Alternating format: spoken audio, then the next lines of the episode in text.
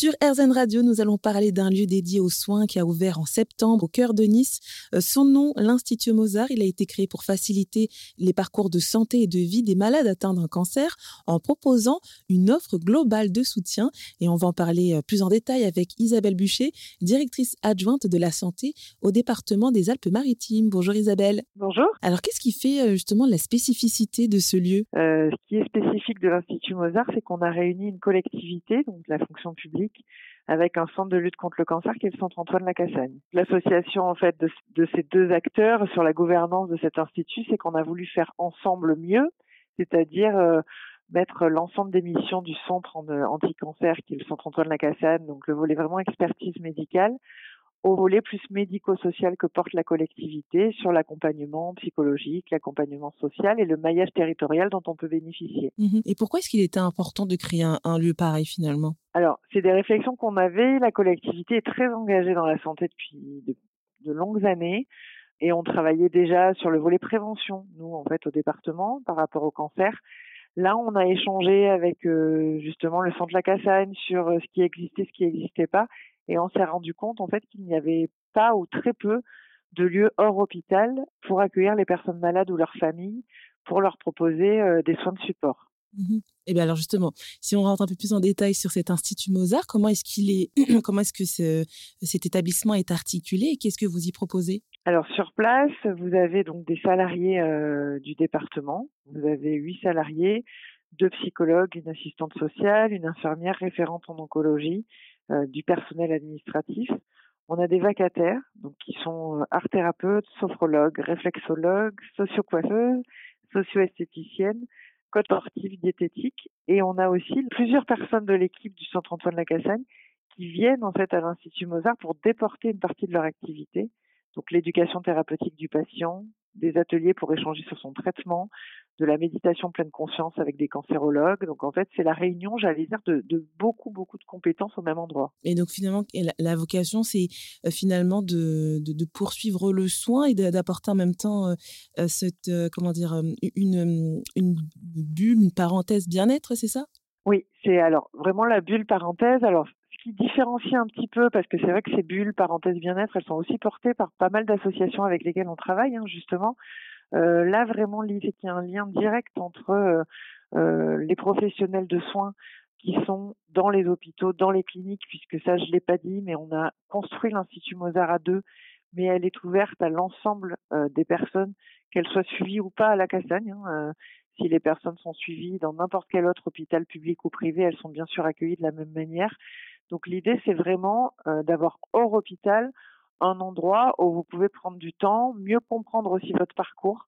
Donc c'est un lieu facilitateur de parcours et une possibilité aussi de prise en charge au niveau du oui bien-être, au niveau de l'accompagnement hors soins purement médicaux. Alors c'est-à-dire qu'est-ce que vous proposez en plus à l'Institut Mozart? En fait, on a bah, par exemple, on a une infirmière, nos référentes en oncologie, qui peut aussi expliquer euh, le parcours médical, puisque souvent, euh, ben malheureusement, les médecins ont moins de temps donc c'est vrai que les gens ne comprennent pas très bien euh, ce qu'est ce traitement de chimiothérapie, d'immunothérapie. Donc ils viennent aussi à l'institut, ils peuvent être reçus par cette infirmière qui peut aussi relayer les informations et les accompagner. Et après, on peut avoir au volet psychologique, par exemple, des entretiens individuels, mais aussi tout un atelier, notamment des consultations famille, par rapport à l'annonce, où on sait à quel point c'est un moment difficile, et c'est encore plus un moment difficile qu'on doit l'annoncer à son entourage. Donc ça, c'est des choses aussi sur lesquelles on, on propose des, moments pour le faire à plusieurs. Oui, donc finalement, ce n'est pas qu'un lieu qui s'adresse aux patients, c'est plus global, quoi. Oui, ça a vraiment été l'orientation du projet. C'était d'ouvrir, bien sûr, hein, aux patients. On voit là, deux mois d'ouverture à peu près, euh, qu'il y a plus de 70% des personnes qui viennent pour l'instant qui sont en cours de traitement. Euh, mais après, l'idée, c'est vraiment de, de l'ouvrir à l'ensemble des personnes qui se sentent touchées de près ou de loin par la maladie. Et est-ce que alors tous ces rendez-vous euh, sont remboursés par la sécurité sociale? Pour l'instant, on a juste une convention entre la Cassagne et le département.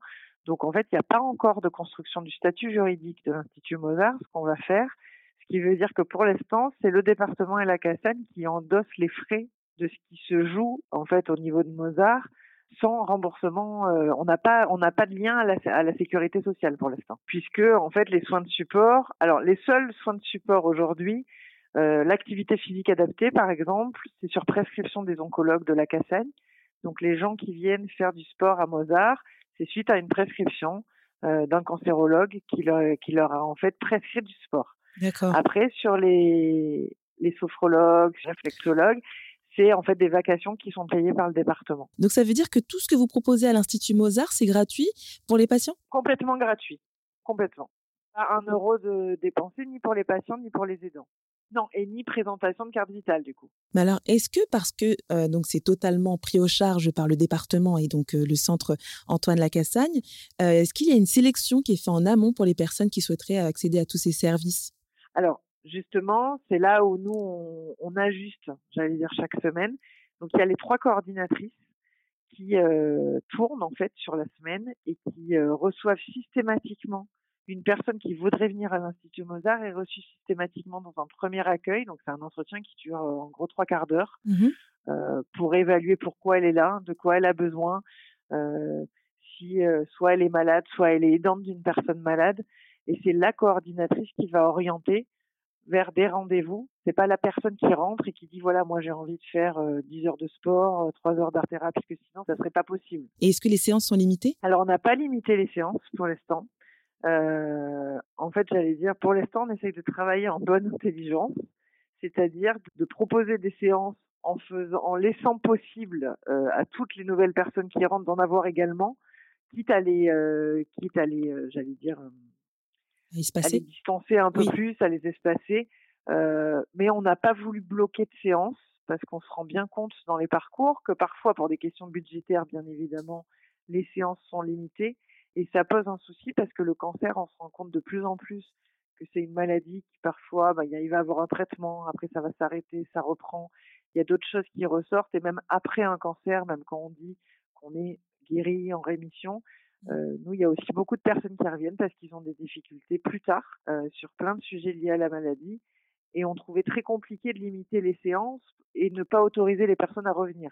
Donc pour l'instant, on les a pas limitées, mais effectivement, ça demande une vigilance et une organisation d'équipe très importante pour ne pas fermer la porte à toutes les nouvelles personnes qui veulent venir. L'Institut Mozart, donc un lieu euh, d'accompagnement, de soutien et d'échange dans la lutte contre le cancer et en faveur de la prévention qui se trouve donc à Nice. Euh, merci Isabelle Bûcher, directrice adjointe de la santé au département des Alpes-Maritimes, de nous l'avoir présenté. Merci à vous. Merci.